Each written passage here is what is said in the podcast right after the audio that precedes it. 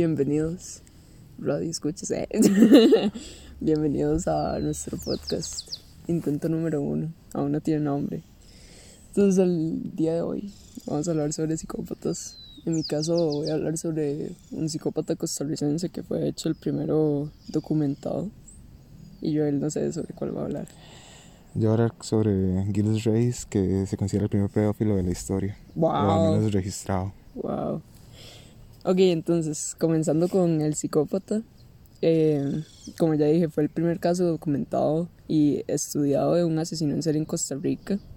Sucedió a lo largo de toda una década entre 1986 y 1989. Se le atribuyeron 19 asesinatos, aunque por lo que tengo entendido, eh, extraoficialmente se le atribuyen aún más.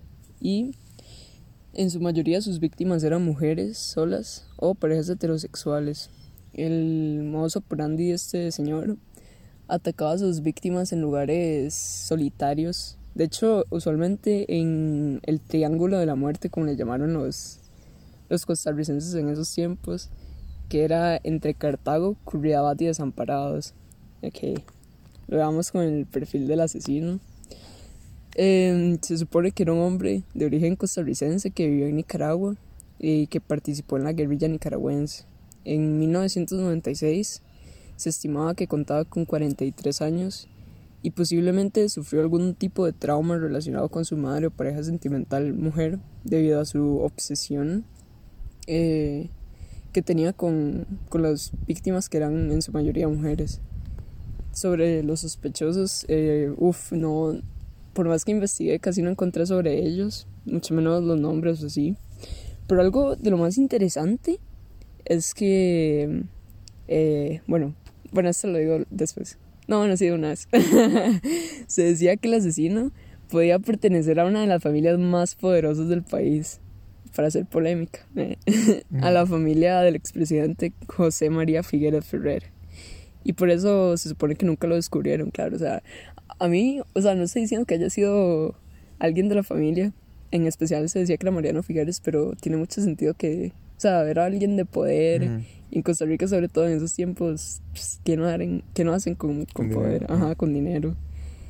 Ahora, eso, esto nos lleva al asesinato de Ligia Camacho. Ligia Camacho Bermúdez em, fue asesinada el día 14 de junio de 1987. Sin embargo, esto ocurrió en su propia vivienda. Ligia leía un libro sentada en su cama cuando de la nada recibió un disparo proveniente del exterior de su casa que acabó con su vida. Eh, este asesinato de Ligia lo estamos mencionando porque se supone que fue uno de los asesinatos que más atribuyó, o sea, que más aportó con la captura de, de este señor llamado el psicópata. Sin embargo, ese asesinato eh, se sale totalmente del modus operandi del psicópata, ya que ocurrió con un disparo y lo único que lo relacionaba era pues que encontraron huellas cerca de un parqueo y Joel, no importa igual.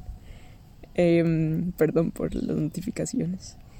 Y eh, lo único que lo relacionaba era que usaba el mismo tipo de arma que la mayoría de, de otros asesinatos cometidos por él, que era un subfusil M3 con municiones 45 ACP. Ok, todo esto nos lleva al asesinato de Ligia Camacho. Ligia Camacho Bermúdez fue asesinada el día 14 de junio de 1987 en su propia vivienda. Ligia leía un libro sentado en su cama cuando de repente recibió un disparo proveniente del exterior de su casa que acabó con su vida. Este mm, asesinato lo mencionamos debido a que fue el que más aportó a mm, el que con el que más cerca estuvieron de atrapar el asesino debido a que dejó huellas y eh, por el tipo de arma que utilizó, que era la misma que utilizaba con otros asesinatos, que era un subfusil M3 con municiones, municiones 45 ACP. Sin embargo, esto, este asesinato se sale totalmente del modus operandi, por lo cual realmente nunca pudieron comprobar nada y el asesino obviamente, bueno, el sospechoso se libró. Ahora, el último crimen, Un 26 de octubre de 1996, en la zona Patarrá de Desamparados, al sur de San José, Mauricio Cordero e Iliana Álvarez se hallaban estacionados en el vehículo Nissan Sentra, propiedad del hombre. Repentinamente fueron sorprendidos por un extraño que los obligó a abandonar el automóvil y caminar un kilómetro aproximadamente. Luego procedió a asesinar a ambos, pegándoles un balazo cada uno. Si bien nunca se atrapó a nadie por este u otros crímenes atribuidos, el psicópata. La policía judicial de Costa Rica identificó un modus operandi idéntico en el asesinato de estas y otras 19 personas. Y ella es la información que traía sobre el primer asesino en Costa Rica. Ok, entonces Joel de hecho tiene una historia de la mamá que posiblemente se topó con un asesino, si no es que fue el psicópata. Cuente Joel. Bueno, eh, tomando la historia de Sofía, mi mamá cuenta que más o menos en la misma época eh, se encontró con un hombre que daba con los rasgos físicos que habían descrito las autoridades. Y el hombre les dijo a ellas y a, mi, a la prima de mamá que las llevaban en el carro de él. Insistió, insistió, pero al final no, no, no, se montaron. Pero piensan que pudo haber sido el, el asesino, que en ese entonces estaba libre y estaba matando personas. Wow. Sí. No estaríamos aquí. Sí. ah, bueno, ahora sigue el, el Ok, eh, yo voy a hablar de la historia de Gilles de Reyes, que se considera, bueno, no se considera, es el, el, como por decir una forma, el primer caso de pedofilia registrado en la historia. Eh, claramente hubieron muchos más antes de él, pero este es el primero del que se tiene registro. Eh, fue en el siglo eh, 15, 14 del año 1402 y fue un hombre que nació en una familia muy adinerada y Qué raro. nació en una familia muy muy muy adinerada y tenía herencias y propiedades en Francia y en Gran Bretaña y eh, nació justo en la Gran Guerra de los 100 años. De hecho peleó junto a Juana Arco eh, fue la mano derecha de Juana Arco que después a Arco la sentenciaron a muerte por simplemente política, por no... O sea, sabía demasiado nada más. Qué buena es la historia de ella, de hecho. Sí, la acusaron de brujería y la quemaron, y, etcétera. Por eso es una historia aparte. Bueno. Día podríamos hablar de eso. De Juan Arco, Sería cool. Eh, la historia de él no hay, no hay mucho sobre la historia de él, solo los acontecimientos que están escritos. De hecho, están en un museo en Francia porque eh, bueno, ya vamos a llegar a ese punto, pero en parte de la historia se considera una injusticia. Eh, él dice la historia que iba a los pueblos y a las propiedades que tenía y cada vez que iba se desaparecían niños. Y entonces a lo largo del tiempo, la verdad, las personas de autoridad no les dio importancia porque a los ojos de ellos simplemente eran basura la plebe no lo consideraban tan siquiera humanos, entonces no le dieron importancia hasta que después de que él recibió las herencias y quedó de hecho más adinerado que el rey séptimo en ese entonces, entonces ya empezaron a tomarle un poco de importancia y empezó a gastar la fortuna, etcétera, y todos los familiares ya empezaron a molestarle lo que estaba haciendo, entonces un familiar eh, decidió ponerse a investigarlo y lo inculpó eh, con la única intención de robar las propiedades en sí. O sea, eh, según la historia entonces se considera que, que sí lo hizo, pero no, en realidad no se sabe. Y cuando lo llevaron a juicio... Mi familia peleando por las herencias. cuando lo llevaron a juicio, eh, le dieron dos opciones. declararse culpable y, decir todo o la tortura. Eh, pasó a la tortura y en la tortura obviamente lo torturaron hasta que dijo lo que ellos querían escuchar. Entonces eh, hoy al día de hoy, después abogados de la actualidad hicieron tests y, hicieron investigaciones y consideran que simplemente acudió a lo que ellos querían escuchar por la tortura, prefería morir a que lo siguieran torturando. Pero bueno, en la, cuando él decidió decir la verdad, eh, explícitamente lo que hizo. Según la iglesia, si él hacía eso, iba a tener un campo en el cielo.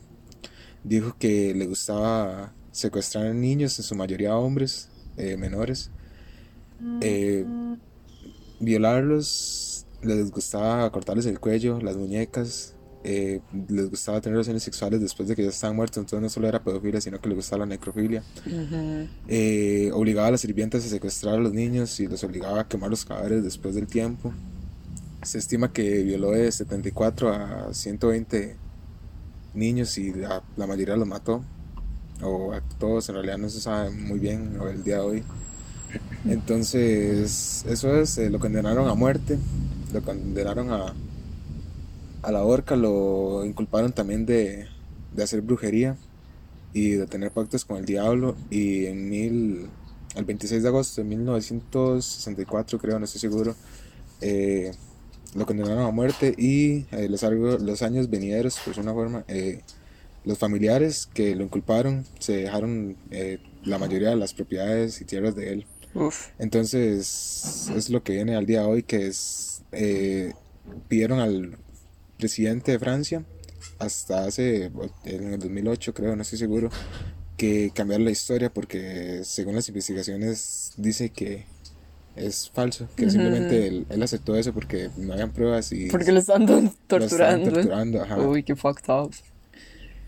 Y entonces lo declararon eh, inocente al día de hoy. Eh, tampoco se puede declarar inocente del todo. O sea, hay muchas especulaciones, cada escritor de cada persona, pero de todas las personas son inocentes hasta que se muestre lo contrario. Y en ese entonces simplemente eh, fue la palabra de un hombre y la obligaron a decir lo que ellos querían escuchar a base de tortura. Entonces no es como muy justo que digamos, o sea, fue más como que lo torturaron hasta que lo obligaron a decir lo que ellos querían escuchar simplemente por dinero. Fue algo parecido a lo que pasó a Juana Arco, la, la torturaron y, le hicieron de todo pues, para que tener una excusa para matarla.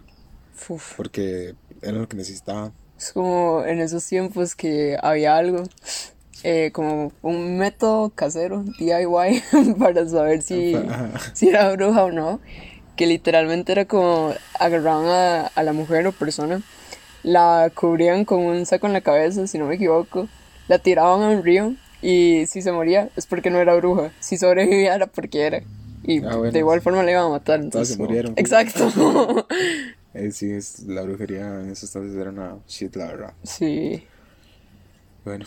Bueno, eso fue el primer episodio de nuestro podcast. Aún estamos decidiendo el nombre. Estamos pensando en ponerle allá en la montaña. Allá en la montaña. Allá en la montaña. Pero sí, muchas gracias por escucharnos. Posiblemente sean personas muy cercanas a nosotros nada más. O nadie. O, nadie. Literal. nosotros mismos en la noche cuando estemos solos. Literal. Entonces, bueno, yo, yo y Sofía del futuro. Así escuchar. Que lo disfruten. Que lo disfruten.